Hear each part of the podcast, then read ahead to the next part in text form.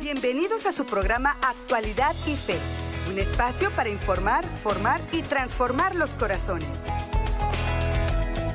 Hola, ¿qué tal mi queridísima familia? ¿Cómo se encuentran todos ustedes? Nosotros desde aquí, desde la gran familia ESNE, siempre en oración pidiendo a nuestro buen Dios que ustedes permanezcan muy bendecidos, muy fortalecidos por su gracia y ante todo llenos el corazón de mucha esperanza. Amigos, no estamos solos. Situaciones duras nos está tocando vivir, pero el Señor es fiel y permanece con nosotros. Por eso Siempre es para la familia ESNE una alegría inmensa y en particular para mí, su hermano en Cristo, Andrés González, darles la más cordial bienvenida a este su programa Actualidad y Fe. Es un espacio para informar, formar y transformar los corazones según el corazón de Cristo y gracias a todo lo que juntos seguimos aprendiendo, recordando y por supuesto meditando de nuestra amada fe católica, pero también de todos los aspectos que contribuyen a nuestro crecimiento, a nuestra formación y a nuestra superación humana, psicológica, espiritual.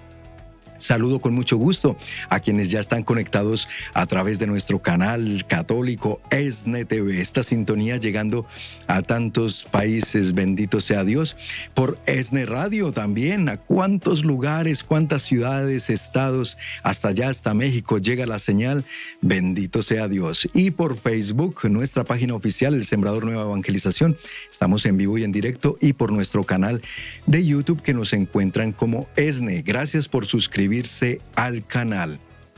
Hoy me da mucho gusto tener un invitado con nosotros que por primera vez nos visita aquí en Actualidad y Fe, pero que de verdad, amigos queridos, cuando vemos cómo Dios nos sigue proveyendo de esos instrumentos a través de los cuales nosotros seguimos formándonos, aprendiendo mucho y cómo les ha llamado a contribuir. Me permito hacerles una eh, introducción antes de presentárselos a él porque el invitado de hoy es médico cirujano de la Universidad de Juárez del Estado de Durango, maestro en drogodependencias por la Universidad, Universidad de Barcelona, maestro en salud pública con especialización en servicios por el Instituto Nacional de Salud Pública, maestro en psicología social por la Universidad de Alti Studi, maestrante en psicología clínica y de la salud maestría en ciencias de la familia por la Universidad Anáhuac. Y si me quedo leyéndoles la lista de la preparación que tiene el doctor Cui Tlahuac Hernán Valenzuela, que hoy nos visita y le damos la cordial bienvenida, doctor. Gracias por estar con nosotros. Un placer. Hola Andrés, gracias. Muchas gracias por la invitación. Gracias por este camino que es el sembrador. Gracias por tus palabras y más que nada, bueno, pues gracias a Dios por poder aportar un poquito a esta familia que hoy nos toca hablar.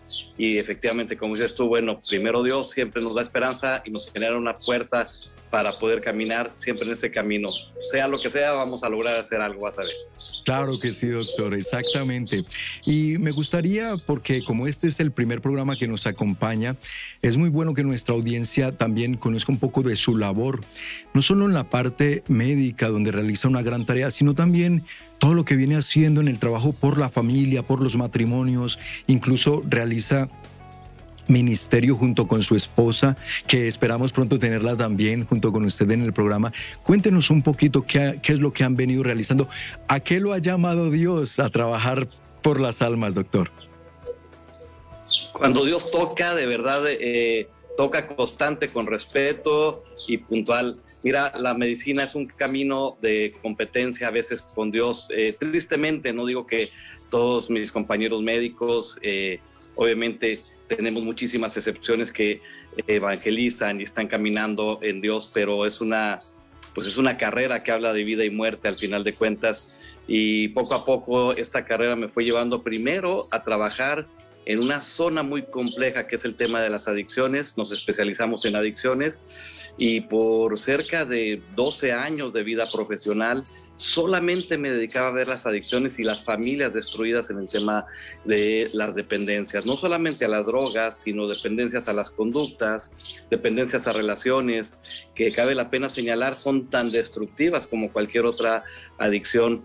Yo no me estaba dando cuenta, Andrés y querido público, cuando después de un tiempo una persona me dice, doctor, es que yo necesito que me ayude en mi matrimonio yo le decía, es que yo no soy especialista en matrimonio. Y ella, esta mujer me decía, doctor, es que usted está viendo matrimonios. Van varias personas que me dicen que vienen con usted y usted está ayudando matrimonios. La verdad es que yo lo que hacía era tomar los papás de estos muchachos, estos muchachos que estaban en drogadicción, que estaban en dependencia y los empezaba a acompañar. Y esta mujer tenía razón, yo ya estaba viendo matrimonios y de ahí saltamos precisamente a trabajar en el tema matrimonios, pero a la par ya junto con mi esposa Diana, eh, pues ya estábamos trabajando mucho en el tema ya de iglesia, ya Dios había tocado nuestro corazón en conversión, ya nos habíamos nosotros formalizado en la conversión, como, como hacerla consciente. Luego yo digo, o sea, oye, estamos en conversión todos, pero no todos sabemos que estamos conscientes. Y ya estábamos trabajando un tema de matrimonios, ya estábamos acompañando amigos matrimonios, estábamos buscando elementos para poder ayudar obviamente a más personas. Y ahí donde se abre una puerta muy hermosa para no solamente acompañar a personas que tienen problemas de adicción, no solamente acompañar a jóvenes, que fueron eh, grupos muy específicos de jóvenes que constantemente empezábamos a ver, sino también acompañar a matrimonios y acompañar a familias también en este proceso profesional, sí, pero al final de cuentas que se ensambla perfectamente a un proceso de evangelización y que bueno, pues ahora trabajamos a través de jornadas de evangelización, a través de algunos retiros también y a través del tema profesional, pues estamos trabajando todo esto, Andrés. Excelente, doctor. Yo me impresiono y me hago la pregunta al ver su, eh, su hoja de vida y yo digo, ¿de dónde ha sacado el doctor tiempo para todo esto? para todos estos estudios, especializaciones, maestrías, posgrados. Wow, doctor, pues de verdad que Dios eh, eh, provee, pero se ve, se ve el empeño por trabajar de una manera profesional y, y profunda en asistir a, estas familias, a estos matrimonios, eh, doctor, que también tengo entendido entonces su esposa le acompaña en muchos de estos eh, trabajos. Sí, la verdad es que, eh, pues bueno, una mujer que tiene la capacidad de reconocer, yo creo que un matrimonio, y, y así es la palabra de Dios, bendito quien tiene una buena mujer, vivirá el doble y tiene razón. Luego dice también mi esposa, bueno, es que ¿cómo le haces para tanto? Pues más bien es la bendición de mi esposa que me acompaña, que obviamente me alimenta y ella pues realmente eh, pues su capacidad intelectual es muy buena, eh, tiene una capacidad emocional y espiritual enorme con unos dones preciosos que le regaló Dios y eso nos ha ayudado muchísimo.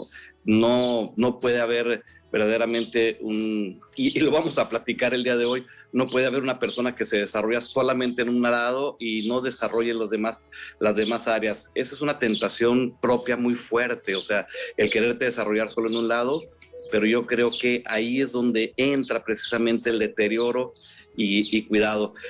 Es, es, Dios es un Dios de orden, eso es claro para nosotros y debe haber un orden en, en toda lo que es la vida y nos va generando espacios con amistades, eh, con, no sé, con procesos. Luego uno como médico de verdad, de pronto puede estudiar uno toda la vida y no se da cuenta.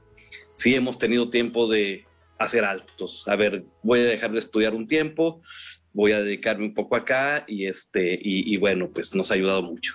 Magnífico, doctor. Y esto nos lleva precisamente a adentrarnos en el tema que hoy nos quiere compartir, amigos, porque ¿Quién no quiere y quién en un momento de nuestra vida hemos dicho, es que yo quiero cambiar y es que necesito cambiar esta área? Ahora soy consciente, doctor, pero ¿por qué somos a veces un poquito tan reacios al cambio o por qué nos cuesta tanto el cambio en nuestra persona? Fíjate que una de las cosas que yo he visto después de ver, no sé, miles de personas precisamente con problemas de incapacidad de cambio, que al final de cuentas es un cambio, pero es un cambio a su manera, como un cambio agarrando una ruta muy compleja. Eh, una de las cosas es una, es una generalidad que Dios nos dio, que es la libertad. Pero más sin embargo, eh, la libertad no todo lo que nosotros elegimos conviene, como dice San Pablo. Y en esa elección es la problemática. Yo lo quiero hacer a mi manera y eso me tarda mucho. Por eso cuando hablamos de cambio, lo único constante en la vida es el cambio, o sea, siempre las personas estamos cambiando. O detenemos el cambio y ese es uno de los problemas más graves que pueden existir, porque todo cambio que se va deteniendo como un proceso de desarrollo, que tú lo detienes, Yo hago mucho referencia a esto, por ejemplo, a los pies de las japonesas que se usó por mucho tiempo para que se viera su cuerpo como estilizado con unos pies muy pequeñitos y la gente decía, mira qué bonitos sus pies. Y la verdad es que no, sus pies no estaban bonitos, sus pies estaban deformes. Todo desarrollo y todo cambio que tú detienes se deforma. Pues lo mismo pasa en el proceso espiritual y lo mismo pasa en el proceso psicológico. Y en el espiritual es un elemento muy complicado una vez que una persona trata de detener el desarrollo o el cambio espiritual. Y entonces las personas ahí empiezan a batallar y empiezan a buscar lo que yo, lo que yo le llamo fórmulas de vida equivocadas que piensan que les va a hacer como bien. Es un poquito como saltar del Titanic, agarrar una balsa y el Titanic se va hundiendo, que son todos los elementos que venían erróneos de tu casa, de tu familia, a lo mejor de sociedades inadecuadas, y tú te estás salvando en esta barca, pero se te, perdón, pero se te ocurrió dejar como dos lacitos atados al Titanic por si se ofrece, ¿no? Entonces, a medida que el Titanic se va hundiendo, pues tú vas batallando en el cambio. Yo creo que una vez que Dios nos dejó la libertad, según lo que hemos visto, la persona puede elegir, pero cuando se empecina a hacerlo a su manera, detiene el desarrollo, lo deforma y ahí es un síntoma muy fuerte que es la soberbia, no quiero aprender. Y ese es el elemento fundamental de no querer cambiar, no quiero aprender, lo voy a hacer a mi manera una y otra vez y obviamente el deterioro va a ser mayor, te vas a ir hundiendo lentamente. Dios lo permite obviamente porque o llegas por el bien o llegas por el mal, pero llegas tarde que temprano a la conversión hay que llegar y nos conviene llegar y a veces Dios usa sus medios. Doctor, nos llega el tiempo de la primera pausa, pero al regresar, amigos queridos, nos vamos a adentrar. Este tema es muy, muy importante porque ¿quién no anhela un cambio de vida para bien, para crecer, que es lo que estamos llamados a hacer? Crecer espiritualmente, crecer en santidad crecer humanamente en nuestras relaciones. Por eso no le cambien, quédense con nosotros, ya volvemos con más aquí en Actualidad y Fe. Estás escuchando Actualidad y Fe. En unos momentos regresamos. Estamos viviendo tiempos de incertidumbre, donde el temor se ha querido apoderar de los corazones. Para muchos, sus vidas ya nunca serán igual. El abatimiento y la inseguridad les acechan. Por eso, si tu corazón ha sentido el peso del temor y el dolor, levántate y proclama con fe. Todo lo puedo en Jesús Eucaristía que me fortalece. Ven y únete a miles de corazones más que se darán cita en el próximo Congreso de Oración 2022, los días 30 y 31 de julio, en el Centro de Convenciones de Los Ángeles. Cristo Eucaristía nos espera para restaurar los corazones abatidos, para sanar a los que están dolidos, para darnos nueva vida. Estarán con nosotros desde Brasil el Padre Alexandre Pacholi. Desde Mexicali, el Padre Ricardo Campos. Desde Texas, Marangeli González. En la música y alabanza desde Arizona, Jesse de Mara. En la animación musical, Grupo El Sembrador. Y el fundador de ESNE, Noel Díaz. Y todos a una sola voz diremos, todo lo puedo en Jesús Eucaristía que me fortalece. Lema del próximo Congreso de Oración 2022. Adquiere desde ya tus boletos llamando al 773-777-7773 o en nuestra página de internet elsembrador.org. No faltes, Jesús te espera.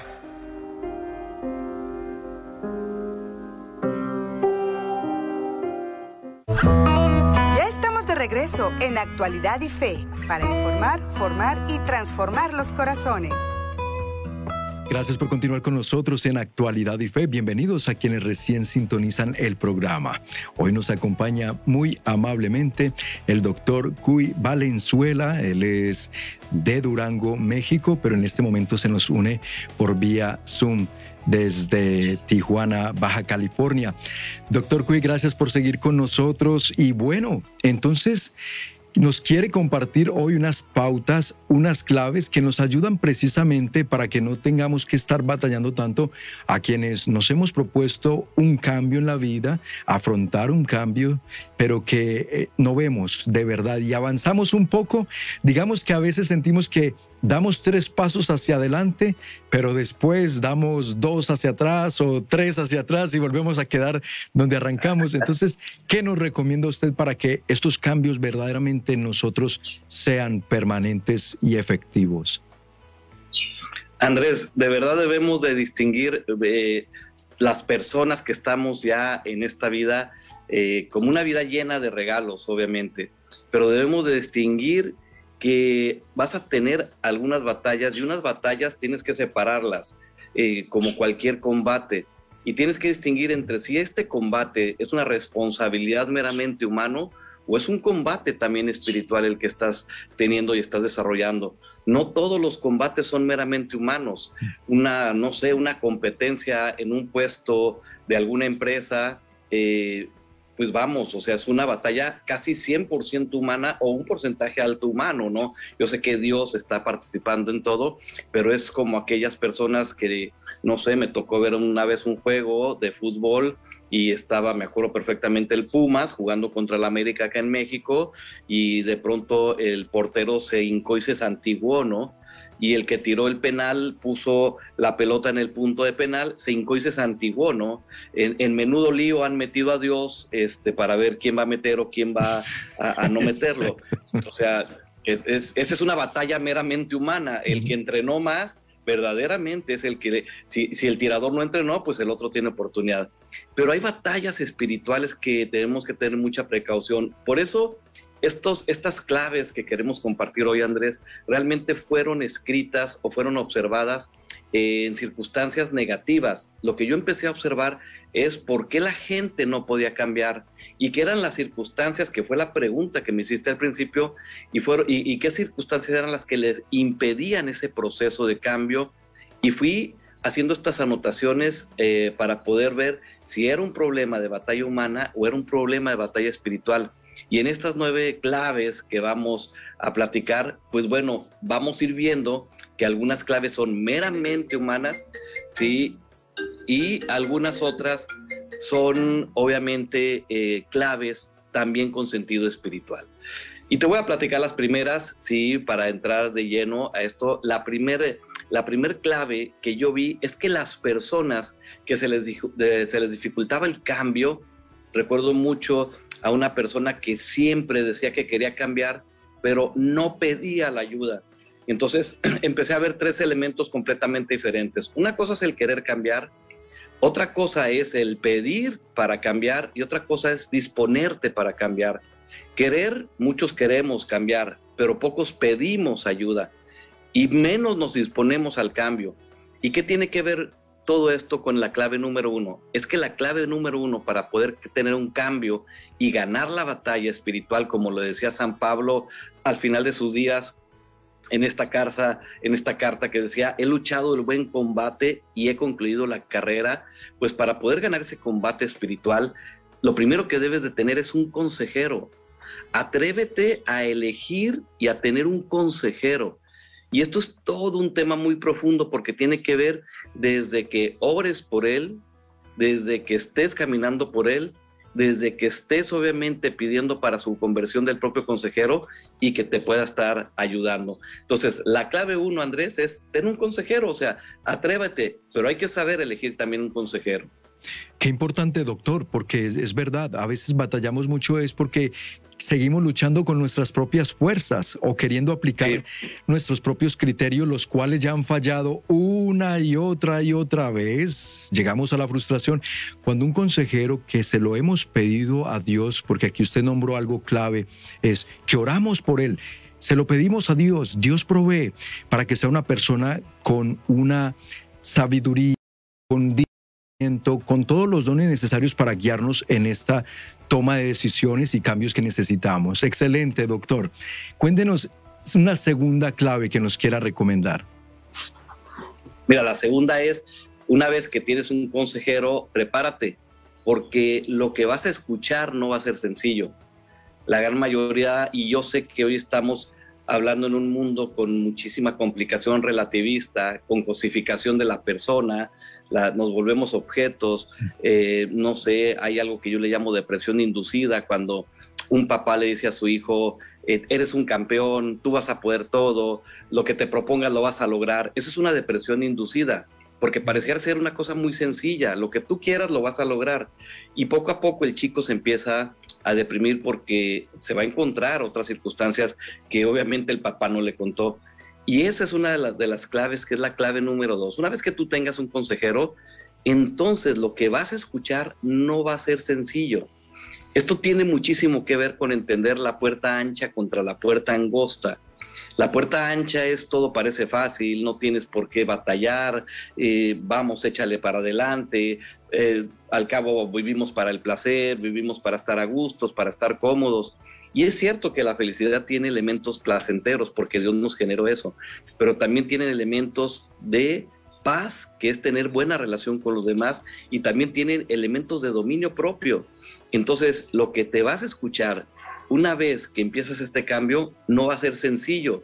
Por eso es que la clave 2, Andrés, con la clave 3 va muy pegada porque la clave 3 es lo que te empieza a aconsejar o, lo que, o los consejos que empiezas a escuchar no son cómodos.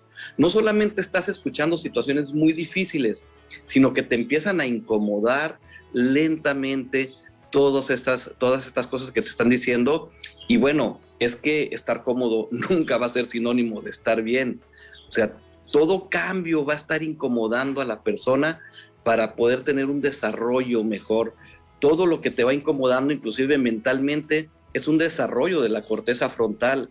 ¿Por qué? Porque hay una visión más lejana. Hay que recordar que la visión de eternidad es algo que nosotros los seres humanos tenemos, que no tienen el resto de los animales, y eso es por el desarrollo de nuestra corteza frontal.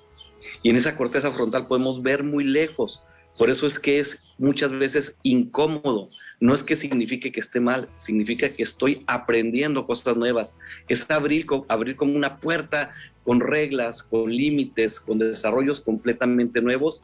Y ahí es donde hacemos una pauta en la clave 4, porque en esta, la clave 4 entra, tienes que renunciar a muchas cosas. y ahí es donde empieza algo. Correcto, doctor. Y eso nos lo va a ir detallando a medida que va a ir profundizando en cada uno de estos puntos. Pero cuánta razón tiene. Nos incomoda mucho cuando nos interpelan, cuando nos hacen empezar a ver, a caer en cuenta de que realmente hay algo que tenemos, que necesitamos cambiar, pero no esperábamos esas respuestas. Amigos, que esto no sea una piedra de tropiezo para una vez que Dios nos provee un buen consejero, una persona que nos va a guiar en este cambio que anhelamos. Cuando empecemos a escuchar esas verdades incómodas, no sea para que desistamos de la idea, al contrario, antes hay que afrontarlo porque precisamente de ahí es que surgen los verdaderos cambios. Y usted no le cambie al programa, cambie usted sí, pero no al programa porque ya regresamos para que sigamos aprendiendo juntos cómo es que logramos esos cambios efectivos que tanto anhelamos en nuestra vida. Con el doctor Cuy Valenzuela aquí en Actualidad y Fe. Volvemos. Estás escuchando Actualidad y Fe. En unos momentos regresamos. Usted y su familia son bendecidos con esta programación gracias a nuestros sembradores. ¿Pero qué es un sembrador?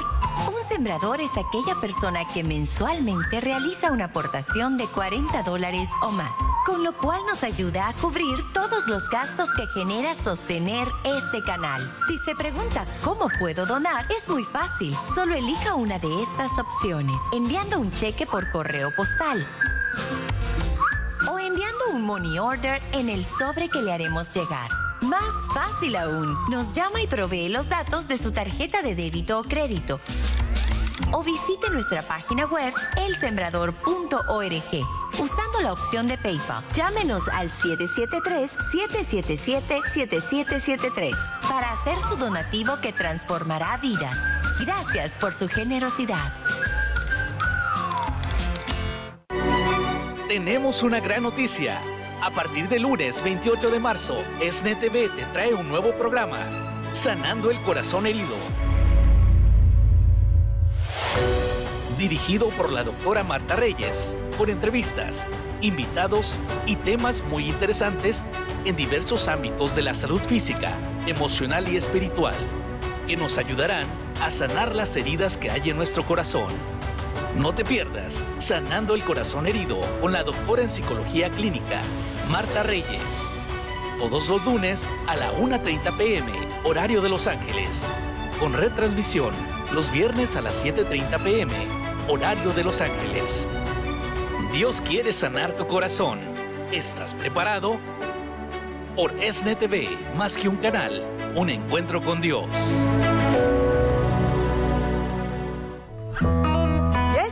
Regreso en Actualidad y Fe para informar, formar y transformar los corazones que estés con nosotros aquí en Actualidad y Fe, que te hayas quedado con nosotros y además a ti que recién sintonizas el programa, bienvenido. Qué bueno que estás con nosotros. Una alegría siempre. Gracias a todos por sus comentarios por Facebook. Hoy estamos en compañía del doctor Cuy Valenzuela. Él nos acompaña por vía Zoom desde México y nos está orientando en estas claves fascinantes para que podamos nosotros lograr esos cambios que nos hemos propuesto. Para quienes recién sintonizan, les cuento un poquito qué nos ha comentado el doctor como claves. La clave número uno, tener un buen consejero. Y yo aquí le agrego el buen, doctor, ¿verdad? Porque es que a veces creemos que consejero o consejera puede ser la comadre, puede ser la amiga, puede ser el compañero de trabajo, mujer, cuidado con eso. Y no, no, cuando el doctor nos está recomendando un consejero es una persona idónea. Por eso se la hemos pedido a Dios primero en oración, para que sea una persona con la preparación, con la idoneidad y con el discernimiento. Y también, por supuesto, con la conversión necesaria para guiarnos a nosotros en ese proceso. Luego nos dijo el doctor, clave 2, prepárate porque lo que escuchas no va a ser sencillo, y clave 3, lo que te van a aconsejar muchas veces no va a ser cómodo. Y se me viene a la mente, doctor, el pasaje de Jesús con Nicodemo, se me viene a la mente el pasaje de Jesús con el joven rico. Maestro, bueno, ¿qué debo hacer para heredar el, el reino de los cielos? Y la respuesta de Jesús, que era, por supuesto, la más sabia, la más perfecta, la que más le convenía a este joven, ¿Qué nos dice la escritura acerca del joven que se entristeció y, se fue? No le gustó la respuesta de Jesús. Pero aquí precisamente, doctor, es lo que tenemos que estar preparados y la clave cuatro nos lleva es usted nos habla de estar dispuestos a renunciar. ¿A qué es lo que debemos renunciar para poder lograr el cambio en nuestras vidas? Este, este punto es un punto fundamental porque luego las personas estamos adaptadas, algo que se llama uh, adaptación maladaptativa, es como ir en un carro para cinco personas 10 personas. Cuando uno era joven, luego se metía todos en el carro, ¿no? Y de pronto decía el que iba manejando, ¿ya están todos acomodados? Pues acomodados, no, pero estamos ahí, hay uno con un codo de un lado, el otro, el otro con el pie, y así andamos en la vida. Y he escuchado, yo creo que muchísimas personas que me dicen, estoy dispuesto a cambiar, pero ¿por qué tengo que dejar mi vida? Y uno no se necesita ser un gran terapeuta, no se necesita ser un gran observador para saber quién cambió o no. Si tú volteas a ver y esa persona se sigue juntando con las mismas personas, sigue acudiendo a los mismos lugares, sigue escuchando la misma música, sigue haciendo lo mismo que hacía, por más que tú digas y hagas, verdaderamente ese es todo un síndrome que se llama transformar para no cambiar. Ah. Y obviamente hasta, la misma palabra de Dios dice, y vas a quedar peor que al principio.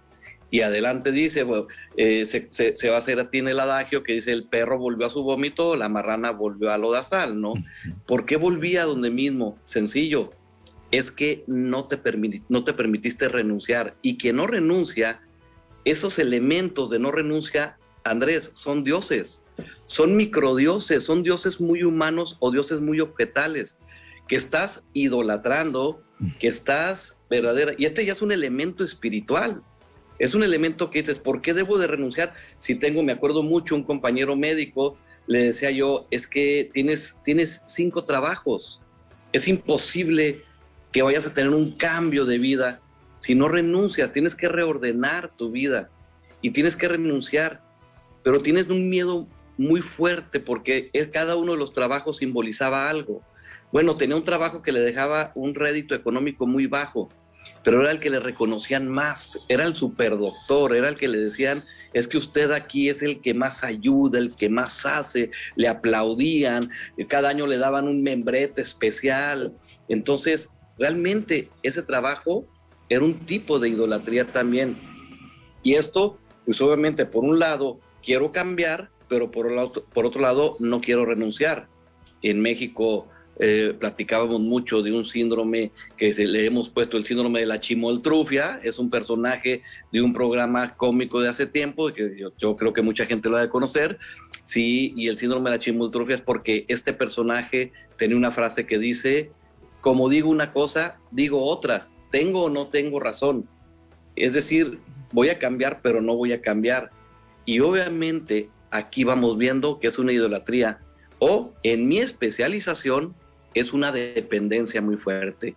No logras separarte de esa sociedad, no logras separarte de ese dinero, no logras separarte de esa persona, no logras separarte, aunque sean personas que probablemente te agraden o que te estén acompañando en tu vida, no todo lo que está a tu lado significa que sea bueno, no todo lo que te está acompañando por mucho tiempo significa que haya sido adecuado, o sea, hay que recordar que espiritualmente también el mal tiene capacidad de acompañamiento y eso no significa que sea adecuado. Entonces, ahí está el punto cuatro que yo lo veo, Andrés, como realmente el paso a los siguientes claves, a, todos los siguientes claves que son meramente espirituales de aquí en adelante ya. Son elementos de fuerza espiritual, pero una vez renunciando, sueltas estas anclas y verdaderamente es este, esta caída de fe, esta circunstancia, y yo recuerdo mucho a los pacientes cuando de pronto en una sesión o a las personas que se acercan que me dicen, Cui, lo que sea yo voy a hacer, lo que tú me digas yo voy a hacer, y no es porque les diga yo, sino ahí ya es un elemento, dice, yo ya estoy listo, yo no sé cómo me va a ir, pero ya quiero que me vea diferente. Si es necesario dejar eso, lo dejo y ha habido gente que verdaderamente tiene renuncias impresionantes. Entonces, verdaderamente la clave 4 es como la apertura a la cascada de las claves que siguen, Andrés. Es correcto, doctor, en palabras de nuestro Señor Jesucristo, el que quiera venir en pos de mí, que cargue su cruz, se niegue a sí mismo, ahí está, el negarse, el renunciar a muchas cosas, nos lo dijo el Señor. Y también me hace pensar de este gran hombre de ciencia, mente brillante del siglo pasado, Albert Einstein, quien, a quien se le atribuye esta frase de la definición de la locura, decía él, la definición de la locura es seguir haciendo las mismas cosas esperando resultados diferentes. Y es lo que nos pasa con respecto al cambio. Queremos cambiar, pero seguimos en los mismos, los mismos malos hábitos, eh, la misma cerrazón, la apertura. Bueno, excelente, mi doctor. Vámonos a la clave 5 y usted nos recomienda en esta clave tener desconfianza en nosotros, desconfianza en ti. ¿Por qué? Eso es muy sencillo. La desconfianza en mi persona permite la apertura a la duda. Ese es un elemento, sí, racional humano, pero cuando empiezas a desconfiar, hay una apertura a la sabiduría. Es decir, hay alguien que sabe más que yo. Hay alguien que tiene una respuesta diferente. Este gran pensador que dice, eh, dudo, por lo tanto existo, ¿no? Y entonces desde ahí parte obviamente todo. O sea, las personas que no cambian, tienen mucho... Yo sé que esto está en contra de lo que dice todo el mundo ahorita, que dicen, no, ten mucha confianza en ti, eh, tú todo lo puedes, lo que decíamos, pero es que no se trata de eso, porque efectivamente en uno de los procesos vamos a ver que también se trata, en una de las claves, que también se trata de que te obligues a desarrollar todos tus órdenes o todas tus cualidades, pero la desconfianza, sí, es, como dice la palabra de Dios en 1 Samuel, es que no triunfa el ser humano por su propia fuerza. Dice, así, así es, la fuerza viene de alguien más y la sabiduría viene de alguien más. Entonces, cuando te abres y desconfías de ti, estás a un paso de lograr un cambio poderoso. Precaución, aquí nada más una precaución. Cuidado, volvemos al consejero, quién te esté acompañando, porque aquí te pueden usar. Aquí puedes caer en sectarismo, puedes caer en ideas inadecuadas, en nueva era, aquí en esta clave 5, cuando te vas a abrir de corazón, cuando vas a desconfiar de ti para confiar en algo más grande, cuidado que te puedes perder. Hay que regresar al consejero, darle otra revisada y ver que verdaderamente sea un consejero que viene de Dios. Amén, doctor. Muy bien. Nos tenemos que ir a la pausa. Esto está muy bueno y se pondrá mejor. Amigos, no le cambien. Mensajes importantísimos para ustedes y ya regresamos en Actualidad y Fe. Escuchando Actualidad y Fe. En unos momentos regresamos.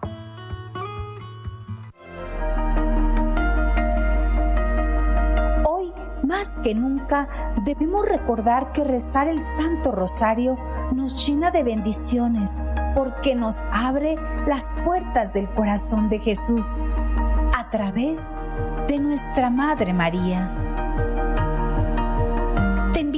que sintonices ESNE Radio online, en donde quiera que te encuentres y te unas con nosotros todos los días en el rezo del Santo Rosario. Recuerda que puedes escucharnos a través de la aplicación ESNE y de nuestra página elsembrador.org. ESNE Radio más que una estación, es un encuentro con Dios.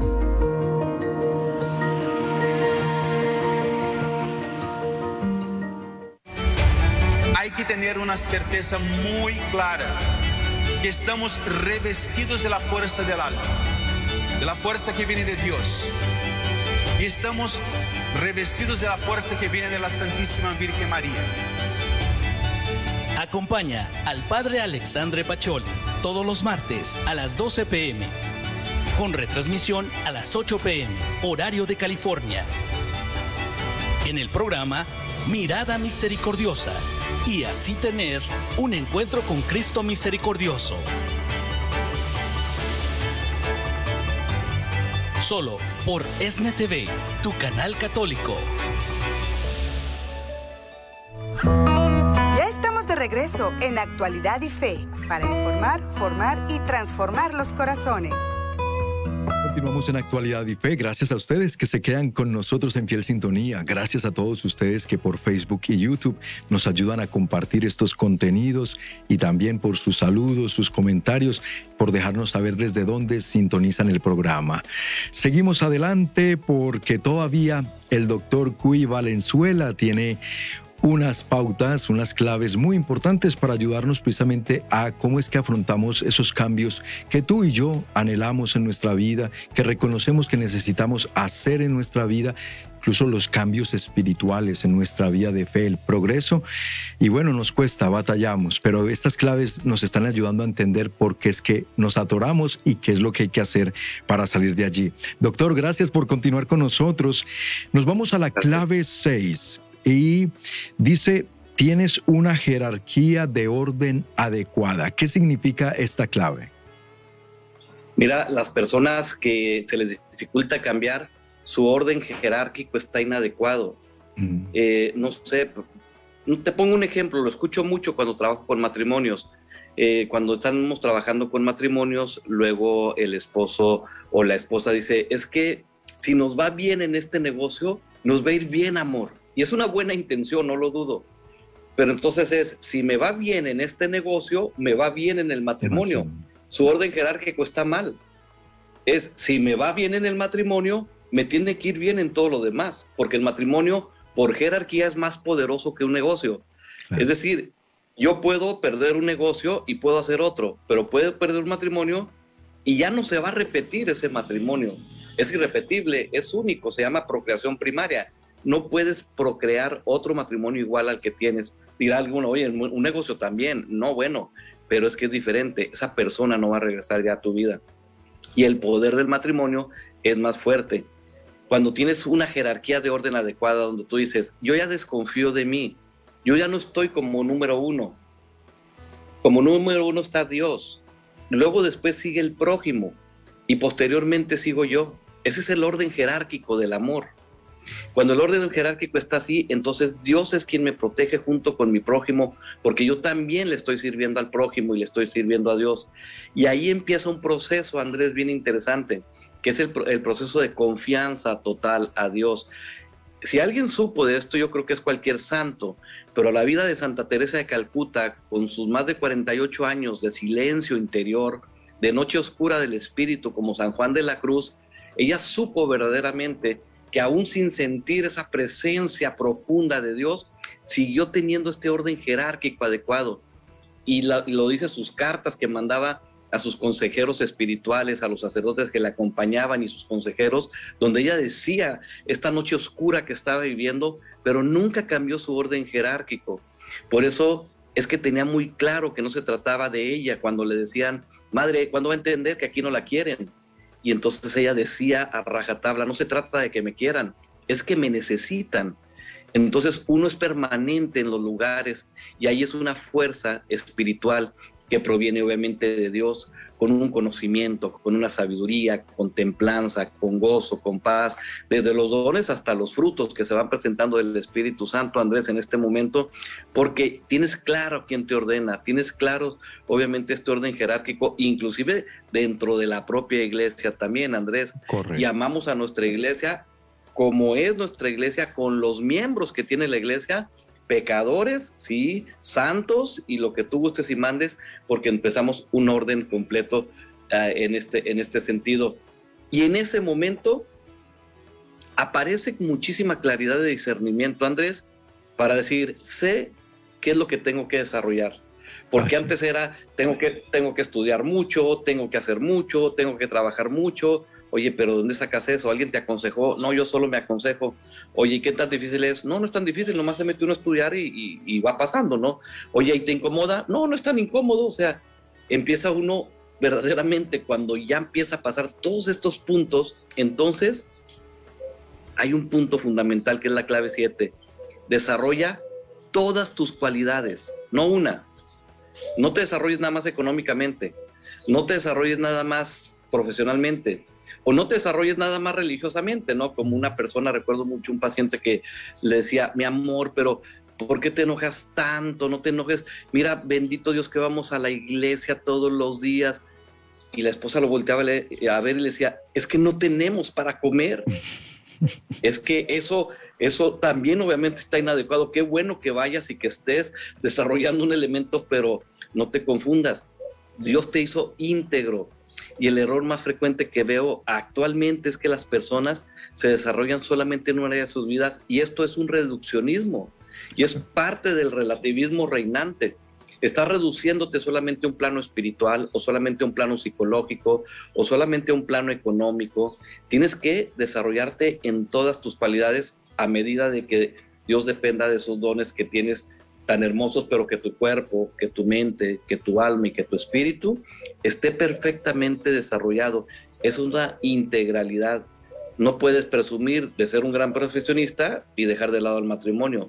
O tener, no es que tengo un gran matrimonio, pero resulta que no tengo para comer, ¿no? También creo que ahí hay un elemento como inadecuado.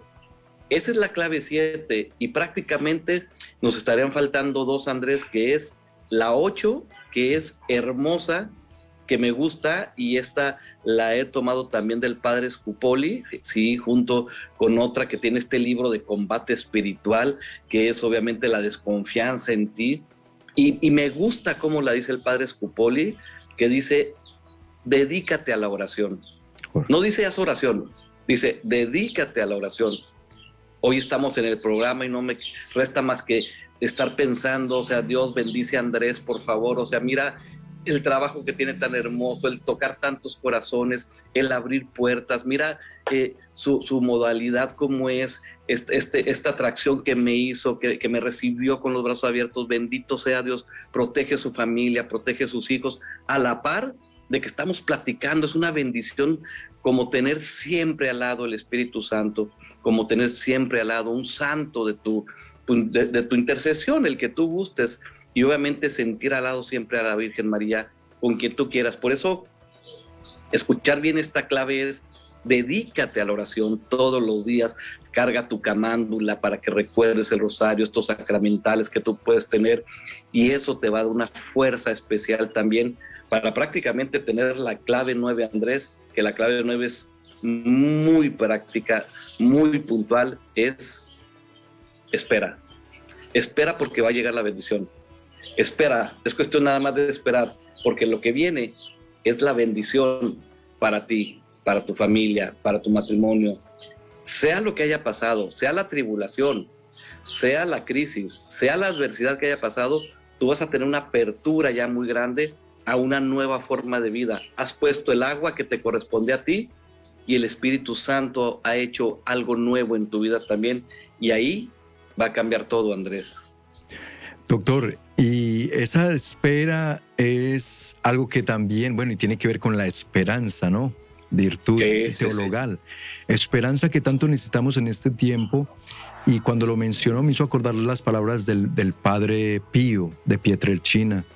Eh, haz, haz lo que está de tu parte, ¿no? Y decía él, ora, no, reza, pídele a Dios, haz lo que tenías que hacer de tu parte, pero luego ora y espera. No te preocupes, decía la preocupación es algo inútil.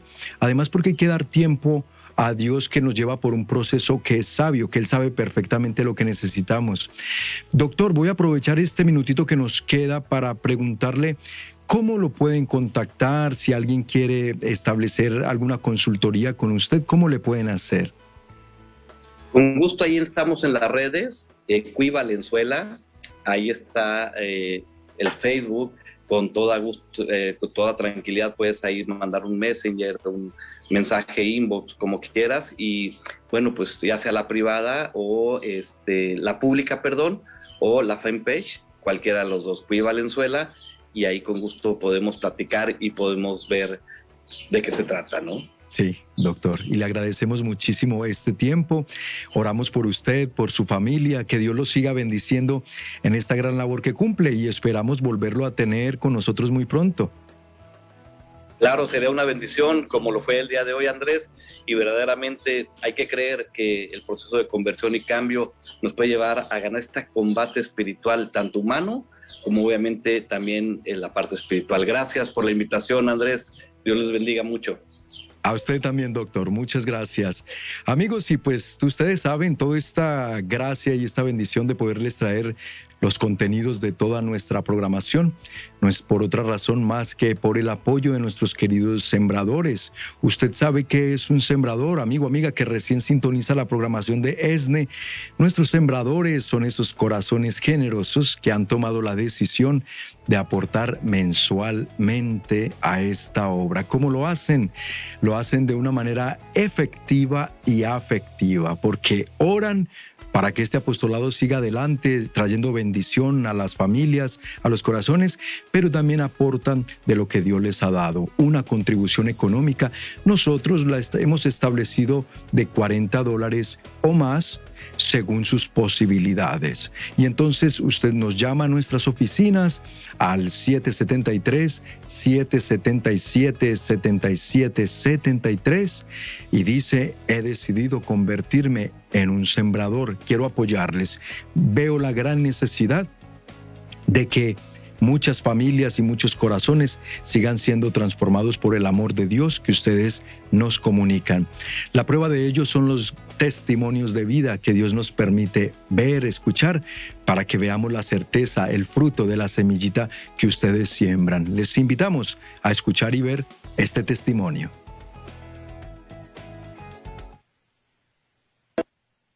yo me llamo Crucita Peña. Ah, esta es la segunda vez que he venido gracias a Dios que me ha traído. he tenido la experiencia, wow, Dios se ha manifestado en mí y le doy gracias a Dios por todo lo que me ha dado, porque este día fue una experiencia que no se puede imaginar y las invito a todas que vengan porque Dios está aquí para esperarlas, para sanarlas y me siento como no se pueden imaginar. Tengo mis cuatro, ah, tengo tres hijos y mi hija y también mis nietos que ahora los puedo invitar a ellos también, siquiera en inglés, porque ellos tampoco no saben español. Ah, y las invito a todas las familias que vengan a sanar su familia y que vengan a conocer a Dios, porque es solamente todo lo que quiere Dios de, nosotros. Y algún día también, para la otra ya me confirmé que voy a venir en, en julio, si Dios quiere, y las invito a que vengan a conocer a Dios. Qué bueno que tenemos la oportunidad de escuchar testimonios como este. Se dan cuenta, una mujer que acaba de vivir su encuentro con Jesús, que vino a beber de la fuente de agua viva, nuestro Señor Jesucristo. Y ella lo ha comunicado, ustedes la han escuchado muy bien. Ahora yo puedo invitar a mis hijos, ahora yo puedo esta bendición y esta gracia que he recibido de Dios, ahora que me voy con un corazón lleno, lo puedo también yo comunicar y transmitir a mi familia. Amigos, de eso se trata. Y el sembrar en la viña del Señor es precisamente eso, porque a ti te va a pasar, mira, eh, uno convertirse en sembrador, yo soy sembrador, uno ni se da cuenta, la semillita ahí se descuenta automáticamente cada mes. Si tú decides hacerlo así desde tu cuenta, dices, llamas y dices, yo me quiero convertir en un sembrador y quiero que me hagan el descuento automático. Esa es una ventaja grandísima porque yo no tengo que estarme preocupando de escribir cheques cada mes, corro, el riesgo de que se me olvide enviar mi semillita. En cambio, di mi tarjeta del banco de débito, de ahí se descuenta esa semillita. Fíjese usted que es tan bonito todo lo que hace Dios y cómo multiplica los bienes, porque yo ya sé que es algo que con lo que no cuento, porque ahí se está sembrando, es una siembra constante. Y resulta que Dios agarra esa semillita, agarra la de Juan, agarra la de Marta, agarra la de María, agarra la de Jorge. Tú ponle el nombre de los miles, bendito sea Dios, de personas que han reconocido la importancia de sembrar. Y entonces va multiplicando. Hoy tú puedes recibir esta señal de radio, de televisión. Tú que estás por el internet, tú puedes visualizando este programa y nuestros contenidos desde Facebook, desde YouTube, porque alguien sembró, porque alguien permitió que se tuviera este micrófono, esta cámara, estas luces, estos monitores. Y pareciera que hablar de esto es algo sencillo. Pues yo te reto, haz la prueba de conseguirte un equipo de grabación para que veas lo que cuesta eso. Pero aquí estamos y estamos por ustedes y para ustedes. Amigos, si hoy quieren unirse como sembradores de Jesús con María, háganlo. Desde México nos pueden llamar al 33 47 37 63 26 y aquí en Estados Unidos al 773 777 77 73. De antemano, mil gracias por los que ya están llamando a unirse como nuevos sembradores. Los necesitamos, porque el tema del día de hoy, ustedes ya se dieron cuenta lo interesante que estuvo, cómo nos aporta a nuestro crecimiento espiritual, cómo nos aporta a nuestro crecimiento personal. Entonces, esto amigos lo necesita la familia de hoy, lo necesitan los matrimonios de hoy, lo necesitan nuestros jóvenes de hoy. Hagámonos Hagamos pues juntos esa fuerza, esa unión, decía mi papá, la unión hace la fuerza y la fuerza unida vence. Vencemos el mal que se está queriendo apoderar del mundo, de nuestras familias, de nuestros jóvenes.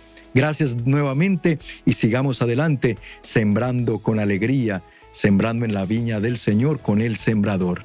Le invitamos a que se quede en sintonía de su canal ESNE TV, también de ESNE Radio, por supuesto, y que nos sigan por nuestras redes sociales. Compartan este programa y compartan todos los contenidos. A ustedes que les queda tan fácil, desde la Internet. Familia que reza unida permanece unida. Dios me los bendiga. Hasta la próxima.